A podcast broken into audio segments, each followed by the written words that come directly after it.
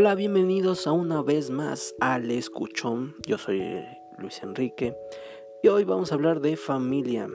Así es, sabemos que en la familia siempre hay temas complicados, siempre hay temas a tratar, siempre hay discusiones con tus padres, con tus hermanos, con tus abuelos, con tus familiares.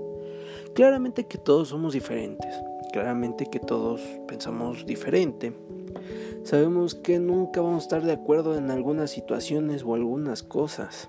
Sabemos que cuando vives en el techo de tus papás, las reglas son como ellos dicen, no como tú dices. Les quiero decir que en este tema de la familia, pues vamos a platicar de muchas cosas. También les quiero decir que no peleen mucho con su familia. No peleen mucho con su mamá. No peleen mucho con su papá porque al final de cuentas ellos son los que te apoyan cuando no están los amigos, cuando no están las personas que según tú crees que van a estar o cuando en verdad te dejan pues los únicos que están ahí es la familia, ¿no? Les quiero decir que sabemos que nunca vamos a concordar con las ideas del papá con la mamá, con el abuelo o hasta con el mismo hermano, ¿no? Aunque sean de la edad, tienen muchas ideas diferentes. Sabemos que es muy difícil vivir debajo de las reglas de los papás, o sea, ellos viven de una manera muy diferente a la que tú quieres y más cuando estás en una edad en donde quieres hacer lo que se te dé la gana, salir, que quieres ir a tomar, que quieres regresar a las 5, 6, 7, 8 de la mañana. Sabemos que son situaciones en donde tú quieres hacer lo que tu santa voluntad. Sabemos que mucho, pues, no... Es más probable que los dejen hacer. Porque sus papás, pues, dicen, ya se sabe cuidar, ya sabe hacer sus cosas. Pero también hay papás que dicen, prefiero que no se me... No se me descarrile que esté aquí en la casa. Prefiero que esté aquí en la casa que se me rescarrile allá afuera. Y la neta yo entiendo a muchos padres que tienen ese miedo de que sus hijos pues convivan con gente que en verdad no sea muy buena, que te lleve por malos pasos, pero también son lecciones de vida que te van a dar. Como diría yo, si te caes pues levántate. No hay más. Si te ponen una piedra, esquívala. ¿A poco te vas a ir a pegar con una piedra o con una pared? No lo creo. Pero sabemos que muchas de esas cosas pues las tenemos que vivir, tenemos que experimentar. Sabemos que muchas de esas cosas pues las papás ya lo vivieron y no quieren que tú lo vivas por temor a que no te puedas levantar, a que no puedes salir de ese sufrimiento que tanto nos puede causar. Y yo lo entiendo muy bien, pero también no estamos volviendo una generación de cristal en donde no, no nos pueden decir nada porque nos ofendemos, porque nos empiezan a decir o porque no tenemos las mismas ideas. Esto está súper mal, de verdad, porque pues, seamos claros, o sea, vamos a hablar claros. Esta generación de cristal es pero muy fastidiosa. No le puedes decir nada, no puedes comentar nada, no tienes derecho de expresión a nada. ¿Por qué? Porque se empiezan a ofender. Uno ya no puede decir una grosería homofóbica, pero sin intención de ofender. Ya no le puedes decir. Piensan que lo estás haciendo por ofender. Y sabemos que pues muchos de nosotros en nuestro círculo de amigos, pues sí, llega un momento donde decimos, ah, es que eres bien puto, ah, es que, pues la neta eres bien maricón, pero no es con afán de ofender, sino que estás en el chacoteo. Pero si llegas a decir eso ahorita, pues ya la generación de cristal ya se ofende y es así como que, ah, es que no lo quiere, no quieres a los homosexuales, o no quieres a los gays. Y es ahí en donde empieza la discusión en verdad. Porque tú te quedas así de, pues es que yo no dije nada, yo nada más dije esa palabra y pues no tiene nada que ver. ¿Sí me entienden? O sea, llegamos en un punto en donde ya no puedes decir nada porque en verdad se ofenden. Puedes comentar en Facebook, Facebook te bloquea o te reporta y ya no te deja comentar nada o no te deja poner nada. Cuida mucho eso. Facebook está cuidando mucho de eso y la verdad, pues, no sé, se me hace una generación de cristal que está exagerando mucho. En mis tiempos éramos diferentes, en mis tiempos hasta nos mentábamos la madre y no pasaba nada. Y ahorita ya te miente la madre y se siente, no se enoja. Y tú así como que, ay, por favor. En mis tiempos se decían peores cosas y tú me vienes a decir que ya porque te dije eso ya te ofendiste. Nada, nada, nada que ver. De verdad. Que me sorprende mucho que, que los papás están cuidando mucho a sus hijos para que no les pase nada. Y eso es lo que está pasando. Lo que está pasando es de que la generación ya no sabe cómo responder. Muchos de los niños ya están enajenados con los videojuegos, ya no salen, ya no viven la vida diaria. O sea, yo me acuerdo que antes yo, en vez de estar en la tablet o estar en el celular, yo me salía con el trompo a jugar, a jugar yoyos o a jugar fútbol. Y la verdad eso está súper chingón porque pues conocías nuevos amigos, conocías nueva gente, conocías también pues chavas que iban a la reta, que eso nunca faltaba. Pero conocías nuevas gentes, nuevas personas, vaya. Y ahorita ya no, ahorita ya se hablan por, por el celular. O ya se comunican por los videojuegos de guerra. O sea, ya hicieron los videojuegos de guerra más reales, yo tengo un, primo que, que juega esos juegos de guerra. Imagínense, tiene, tiene 10 años. Y él dijo que una vez quiere ir a la guerra a matar gente. ¿Saben qué? Le enseñó eso los videojuegos. Y yo no estoy en contra de los videojuegos porque los videojuegos pues te desestresan, te divierten, sabes, aprendes también porque hay juegos que traen historia y hay juegos que también traen pues un poquito más de pensamiento, ¿no? Que le tienes que pensar para pasar el nivel. Pero los juegos de guerra están haciendo que los niños se enajenen, que piensen que la guerra es buena. Y la verdad eso está súper mal.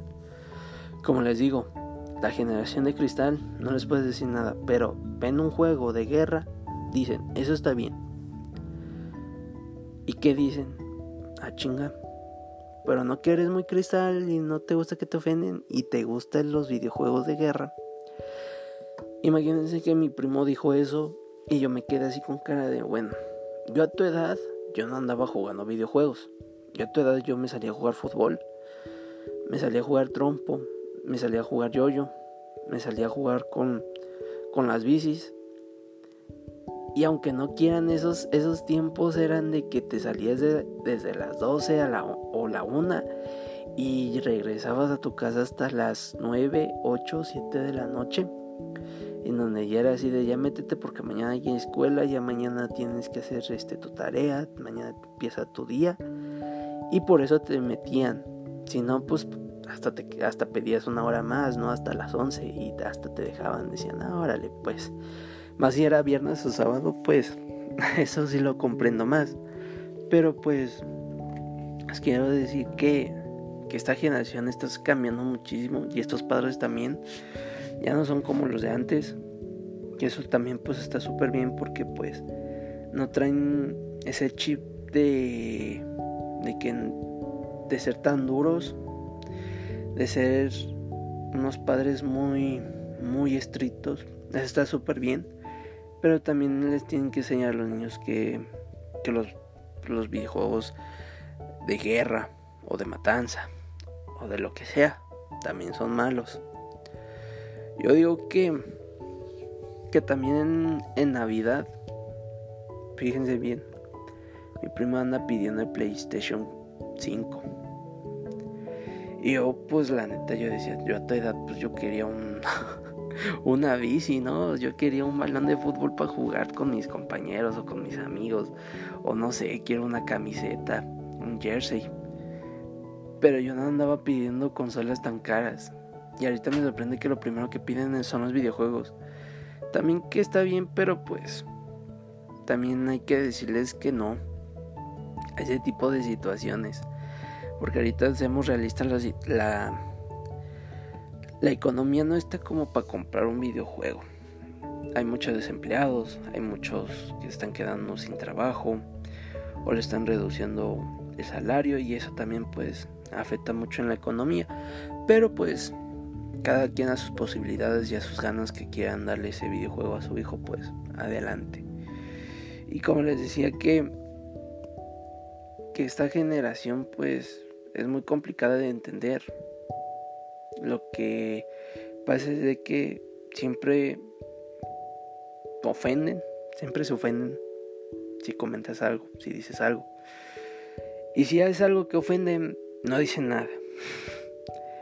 Y también eso, pues, a veces si te saca de onda, si te quedas así, que pedo, o sea. O sea, ¿cómo te ofendes por esto? Y al rato, cuando dices otra cosa que es un poquito más fuerte, ahí, se ahí sí no se ofenden y hasta lo ven normal y te quedas así, ay, güey.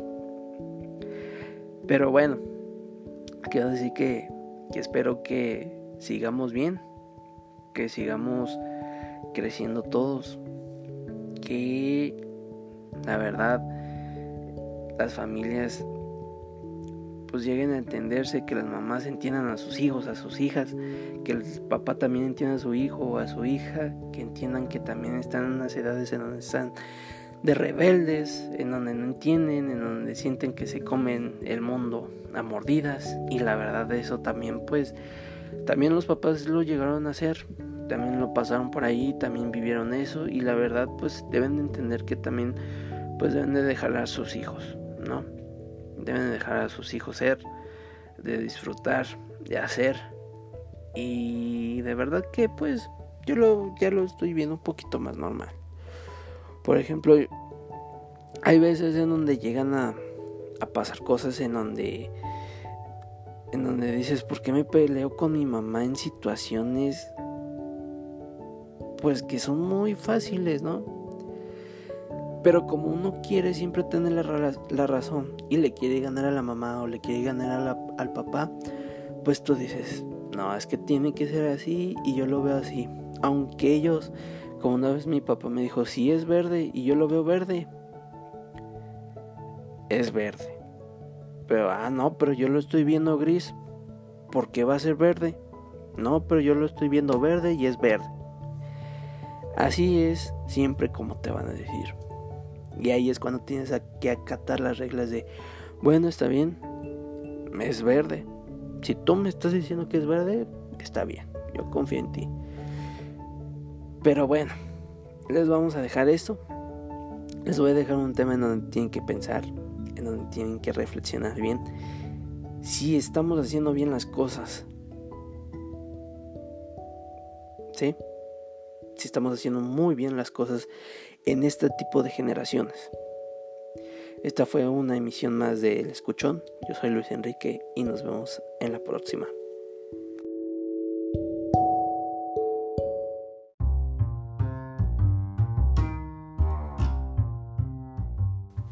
Bienvenidos una vez más al Escuchón.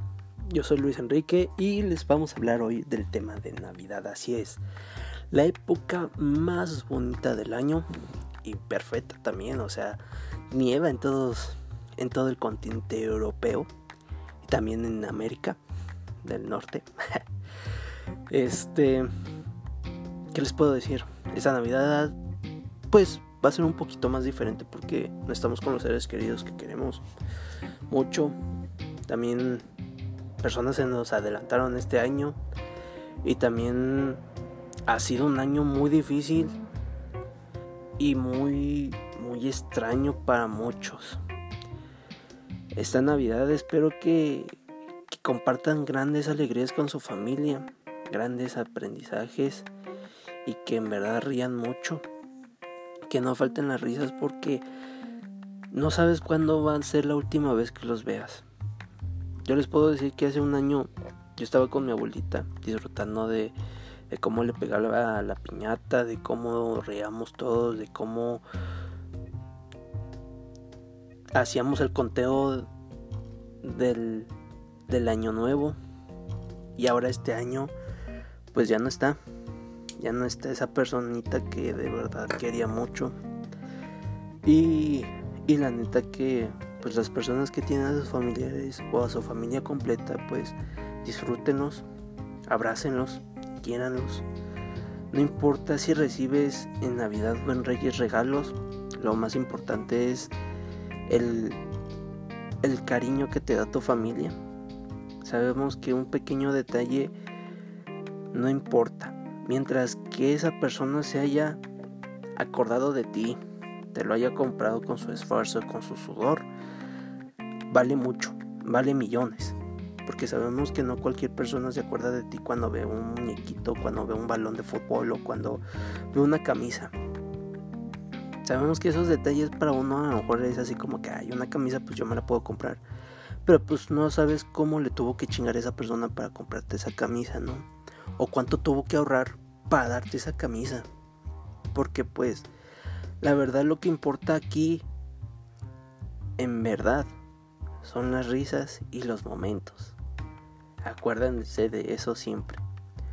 No importa lo material, no importa lo que te den, no importa lo que te regalen. Lo importante son las risas y los momentos. Porque esos momentos y esas risas nunca van a regresar. Nunca van a regresar esos momentos en donde tú decías, abuelita, quiero ponche con piquete. Para los que no sepan mucho qué es el piquete, es cuando le echan pues un piquetito de Bacardí o de lo que tú quieras. Lo que vaya con un piquete rico.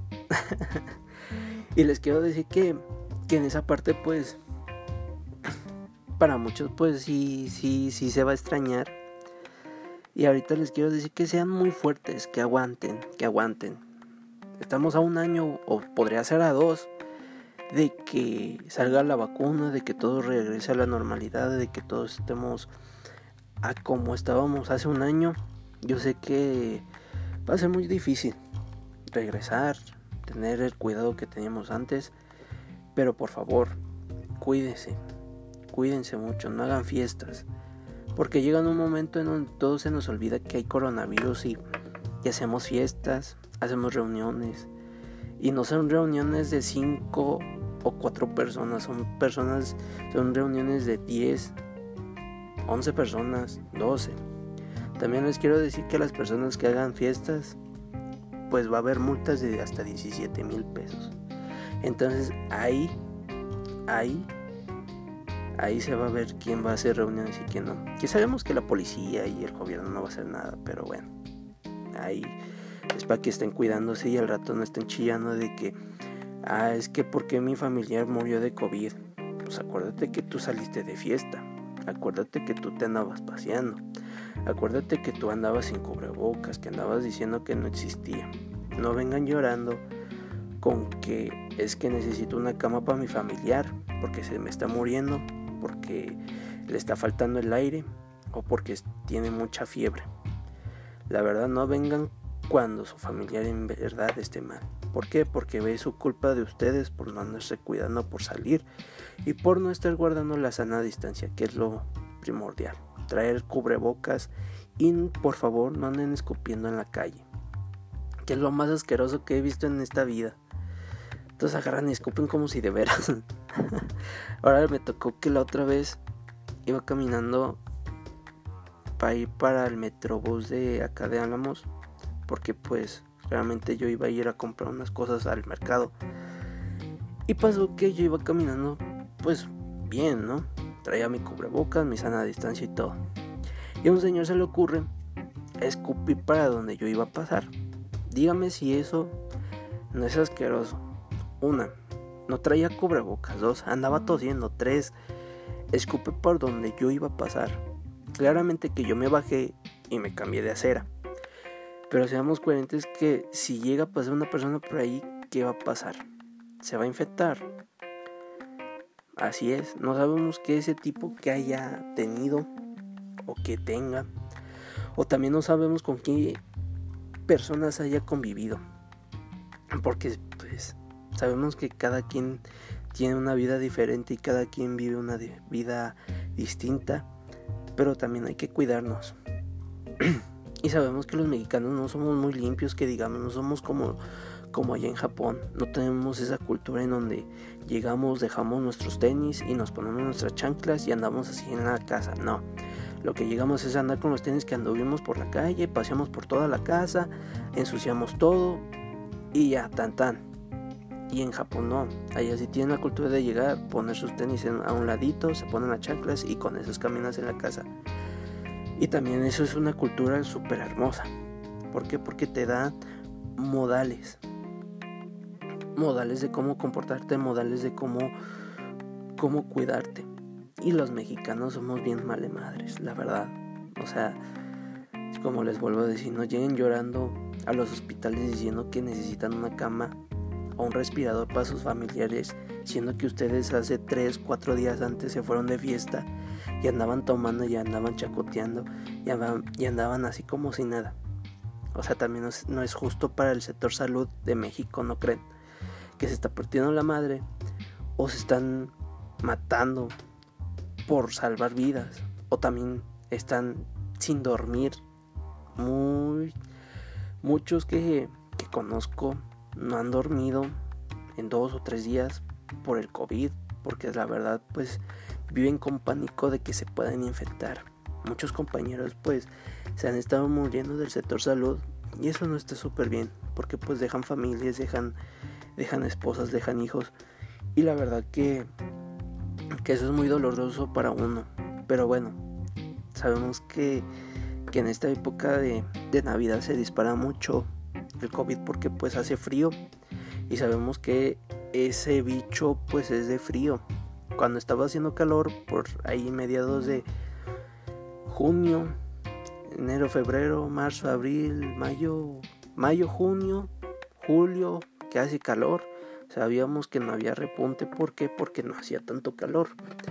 Pero ahorita como ya está haciendo más calor, es más difícil.